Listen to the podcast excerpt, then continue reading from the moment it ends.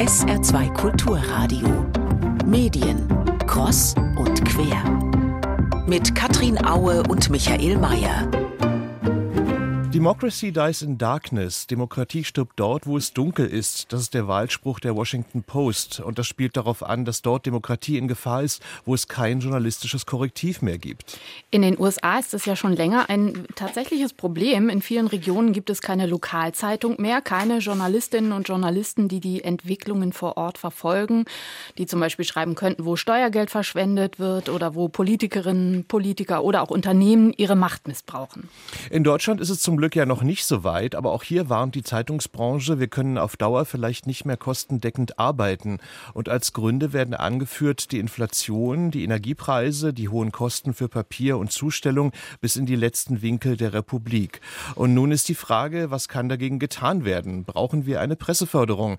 Das ist heute unser Thema in Medienkross und Quer. Mein Name ist Michael Mayer. Und ich bin Katrin Aue. Herzlich willkommen. Ja, eine Art Weckruf war ja vor einigen Wochen die Ankündigung der Ostthüringer Zeitung in der Gegend um Greiz, keine Printzeitung mehr ausliefern zu können. Die Abonnentinnen und Abonnenten dort möchten doch bitte auf E-Paper umsteigen.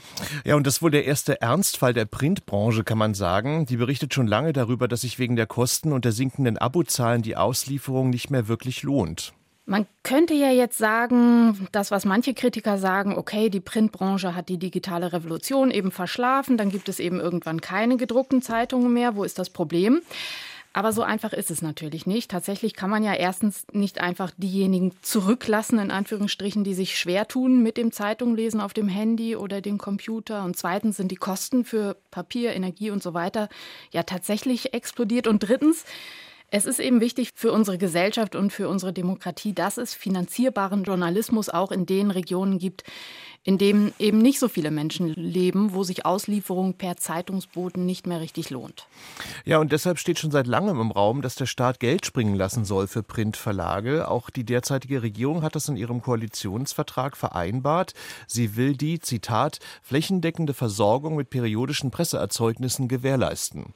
Und für eine solche Förderung von Presseerzeugnissen stehen jetzt eben verschiedene Modelle im Raum, aber bislang hat sich keines so richtig durchsetzen können. Deshalb sprechen wir heute über die Möglichkeiten, wie ein Zeitungssterben verhindert werden kann, mit Stefan Weichert, Medienwissenschaftler und Geschäftsführer des WOKA-Instituts für digitale Resilienz. Guten Tag, Herr Weichert. Hallo, guten Tag.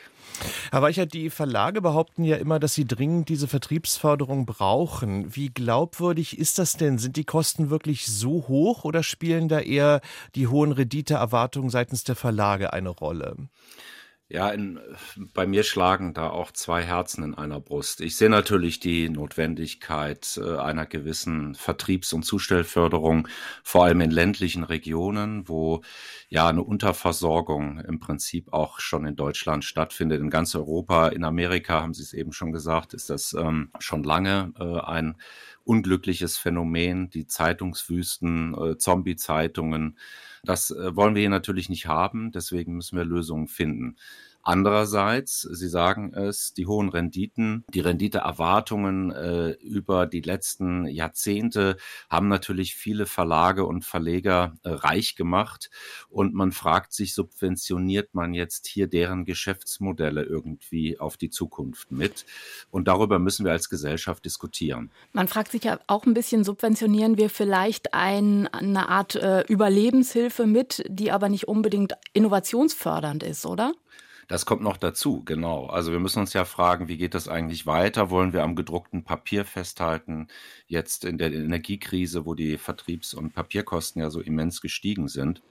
Das ist übrigens der Hauptgrund für viele Verlage jetzt zu sagen, wir, wir hören auf, wir liefern nicht mehr aus. Äh, das ist bei der äh, Ostthüringer Zeitung ähm, ja genau passiert. Aus diesem Grunde hat man gesagt, es lohnt sich nicht mehr. Wir können uns das nicht mehr leisten. Wir brauchen hier Fördergelder. Und Sie haben ganz recht. Äh, ist das der richtige Weg? Fördern wir damit überhaupt Innovatives? Müssen wir nicht über digitalere Wege und überhaupt digitalere Formate nachdenken? Und äh, eben nicht an dem alten äh, Geschäftsmodell oder Zustellmodell festhalten.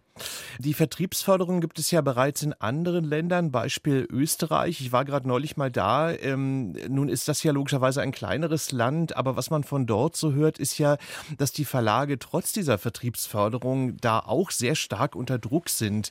Wenn man sich jetzt die Summen so ansieht, die in Deutschland im Gespräch sind, ist ja die Rede von 150 Millionen Euro, glaube ich, pro Jahr oder so. Wie viel kann die Vertriebsförderung denn da eigentlich ausrichten, also angesichts der Probleme der Branche?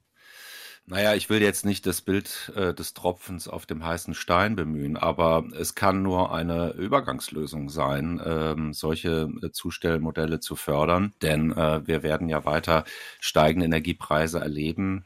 Und die Frage bleibt schlussendlich, äh, löst es das Problem, äh, vor dem wir hier stehen? Oder ist es nicht eine Art äh, ja, Zwischenlösung, äh, vor der wir dann möglicherweise in fünf, sechs Jahren wieder erneut stehen in anderer Form? Gut, aber man könnte ja sagen, wir brauchen eine solche Zwischenlösung eben, weil sonst Verlage pleite gehen, möglicherweise reihenweise pleite gehen, die eben noch ein bisschen Zeit brauchen, um sich digital neu aufzustellen. Nicht optimal vielleicht, aber pragmatisch.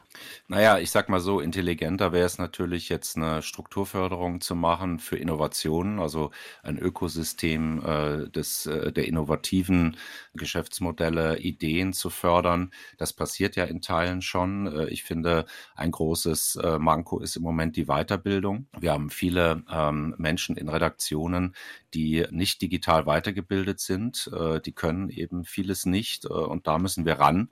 Äh, also wir müssen sozusagen das, das Ökosystem drumherum fördern, damit auch die Verlage und die gesamte Presse äh, sich da weiterentwickelt. Also gar keine Zustellförderung, sondern direkt Strukturförderung. Naja, ich bin erstmal in der Notsituation ähm, schon nicht der Zustellförderung ganz abgeneigt, muss ich sagen. Also der Fall der Ostthüringer Zeitung ist natürlich ein Weckruf. Äh, Sie haben es bereits gesagt. Das sollte uns zu denken geben. Ich kenne äh, viele weitere Verlage, die überlegen und bereit sind, ihre Werktagsausgabe ganz einzustellen. Auch diesen Trend haben wir jetzt schon äh, erlebt. Ne? Die Taz hat das umgestellt beispielsweise. Also das wird passieren. Und dann ist sowieso die Frage, wie erreichen journalistische Inhalte die Bürgerinnen und Bürger? Wir reden ja hier über das übergreifende Ziel der Demokratieförderung, das hiermit erschwert wird, wenn die Zeitung eben nicht mehr zugestellt wird. Gibt es aber dann digitale Wege, die das eben leisten können. Und da müssen wir auch über Zielgruppen nachdenken, über ältere Menschen, die möglicherweise kein digitales Angebot beziehen können. Und da stehen wir so ein bisschen vor einem Dilemma, was bis auf weiteres nicht gelöst ist. Aber die Debatte, die treibt doch merkwürdige Blüten, ist mir aufgefallen. Also neulich gab es eine Pressekonferenz der Zeitschriftenverleger. Bei den Zeitschriften ist das ja noch so ein bisschen anders, weil die meisten kommen ja per Post und nicht per Boten ins Haus.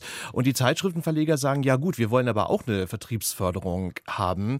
Ähm, ist aus deren Perspektive natürlich nachvollziehbar, aber halten Sie das denn für sinnvoll, also die auch zu fördern? Naja, man kann darüber nachdenken, ob die Oldtimer-Zeitung oder die Brigitte oder anderes äh, demokratierelevant ist.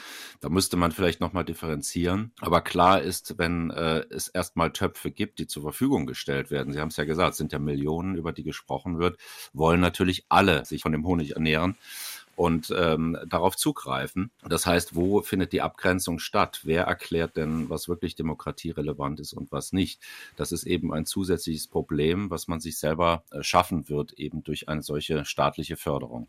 Wie weit sind denn die Presseverlage mit der Umstellung auf Digitalprodukte, also weg von der gedruckten Zeitung, so rein zahlenmäßig? Also der Ernst der Lage ist vielleicht ähm, in der Breite gar nicht so bekannt. Viele Verlage stehen mit dem Rücken zur Wand, sind digital schlecht bis miserabel aufgestellt. Das ist leider so, vor allem im regionalen äh, und lokalen Bereich. Ähm, was wir als Erfolgsmeldungen haben, sind natürlich die großen Namen, die äh, digital sich gut aufgestellt haben. Der Tagesspiegel beispielsweise, die äh, Erzeugnisse aus dem Axel Springer Verlag, die Süddeutsche. Da scheint es zu funktionieren, über kurz oder lang wird das Digitalgeschäft wahrscheinlich den Verlust von Print irgendwie kompensieren äh, können. Aber wenn wir über die wirklich wichtigen Verlage im Regionalen sprechen, also wir haben ja eben von Zeitungswüsten geredet, dann sehen wir, speziell im ländlichen Raum gibt es hier ein riesiges Problem. Das wird durch digitale Abonnements zum Beispiel nicht kompensiert werden können über kurz oder lang. Aber lassen Sie uns ganz kurz nochmal über dieses Beispiel reden in Thüringen. Und es gibt auch einen Regionalverlag in Brandenburg, die haben das in der Prignitz ausprobiert. Da ist es so, dass man jetzt Leser und Leserinnen ähm, beim Bedienen auf iPads schult, also durchaus auch ältere Leser und Leserinnen. Also da schmunzelt man im ersten Moment ja so ein bisschen, aber dahinter steckt ja ein ganz ernsthaftes Anliegen, weiterhin lokale Informationen an die Leser und Leserinnen zu bringen. Wie sehen Sie das denn? Kommen da die Verlage ja zu spät oder würden Sie sagen, so ein Modell, also wie bei den beiden Beispielen, ist ein gangbarer Weg, um weiterhin die Leserschaft zu halten und zu erreichen? Ich finde, das ist eher so ein bisschen verzweifelter äh, Versuch. Ähm, dass diese Idee ist über zwei Jahrzehnte alt oder ein gutes Jahrzehnt alt, Leserschaft mit, mit iPads zu versorgen und dann zu hoffen, die Zeitung würde digital gelesen. Ich glaube, dass dieses Modell schon längst der Vergangenheit angehört. Da muss man sich über andere Vertriebswege Gedanken machen.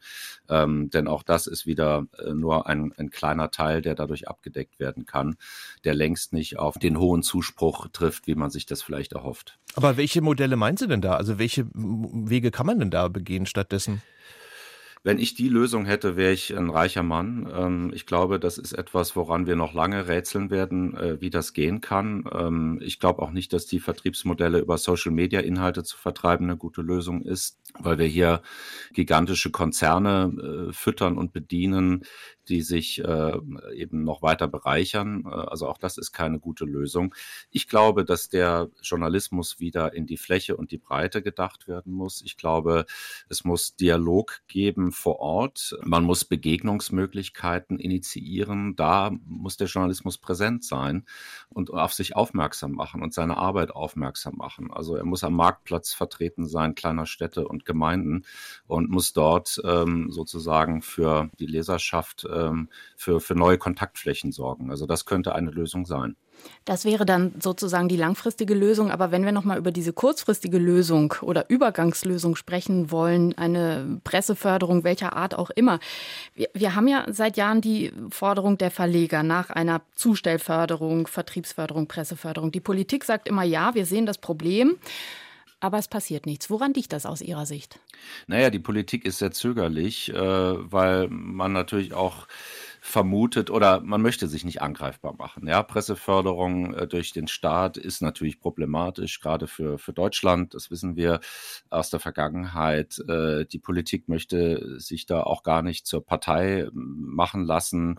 Ähm, irgendwie auch äh, was, was sozusagen Liebedienerschaft, den Schulterschluss mit der Presse angeht, weil die Presse soll sie ja auch kritisieren, die Politik. Und deswegen tut man sich damit so schwer. Andererseits äh, sieht man das Problem, ja, der Unterfall Versorgung ne, von Presseerzeugnissen im ländlichen Raum. Also es ist in gewisser Weise ein Dilemma. Wie wir das lösen können, ist halt die große Frage. Und deswegen debattiert man jetzt auch schon so lange darüber und bekommt auch keine eindeutige Aussage, ob äh, und wann eine solche Zustellförderung oder eine Presseförderung kommen wird. Könnte es dafür irgendwann tatsächlich zu spät sein? Ja, das glaube ich ja. Wir werden ja in den nächsten Jahren weitere äh, Insolvenzen, Einstellungen äh, von Presseerzeugnissen erleben. Das ist ganz sicher. Ich glaube auch, dass es Zeitungswüsten äh, geben wird nicht so flächendeckend wie in den USA vielleicht, aber es wird Einstellungen äh, geben und äh, für, für die meisten ist es jetzt schon zu spät, äh, muss man leider so sagen. Wie gesagt, finanziell stehen viele mit dem Rücken zur Wand und haben hier keine Lösung, ähm, außer ähm, ja am Ende aufzugeben. Ähm, aber vielleicht noch dieser ähm, Hinweis, es gibt natürlich neuere Fördermodelle und Finanzierungsmöglichkeiten durch gemeinwohlorientierte und gemeinnützige Journalismusmodelle ähm, und Projekte, die ja jetzt auch überall entstehen. Ja, gerade in kleineren Städten gibt es äh, neuere Redaktionen, die gemeinnützig sind. Also in Konstanz zum Beispiel, in, in Nürnberg, in Münster haben sich viele kleinere Startups gegründet, äh, die diesem Defizit jetzt Rechnung tragen wollen und sagen, wir wollen hier trotzdem was Neues schaffen, wir wollen Journalismus anbieten, äh, wenn ich ein paar Namen nennen darf, äh, Carla ist in Konstanz äh, sehr erfolgreich, es gibt Rums in Münster.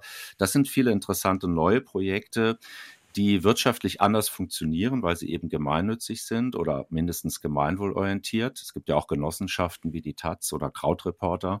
Und äh, da müssen wir jetzt schauen, können die äh, dieses Defizit und diese Lücke irgendwie ähm, schließen? Und äh, ist das eine Möglichkeit, über Spenden zum Beispiel, über Stiftungsmodelle neuen Journalismus zu fördern, der auch noch innovativ ist? Das wäre eine Möglichkeit äh, und eine Lösung. Aber festzuhalten bleibt natürlich, dass es ein volatiler Markt ist. Ne? Also die Frage ist natürlich, inwieweit jetzt solche Modelle dann auch langfristig bestehen können. Aber sicherlich, wie Sie sagen, ist das eine Möglichkeit, die man auf jeden Fall fördern sollte oder im Auge behalten sollte.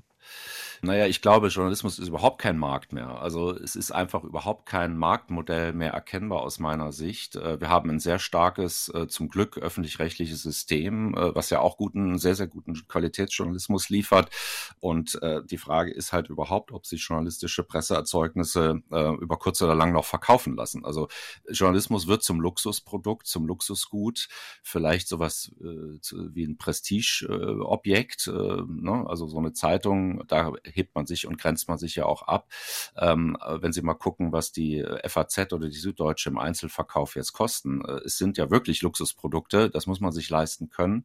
Aber das ist ja alles nicht die Lösung. Äh, massentauglich äh, ist Journalismus als Produkt äh, ohnehin nicht mehr und das schon seit einigen Jahren. Herr Weichert, dann danken wir Ihnen sehr für Ihre Zeit und wir werden das Thema Presseförderung auf jeden Fall im Auge behalten und hoffen da mal auf das Beste, dass jetzt nicht noch sehr viele Verlage pleite gehen, aber das haben wir im Auge. Danke für Ihre Zeit. Danke, Herr Vielen Weichert. Dank. Viele Grüße.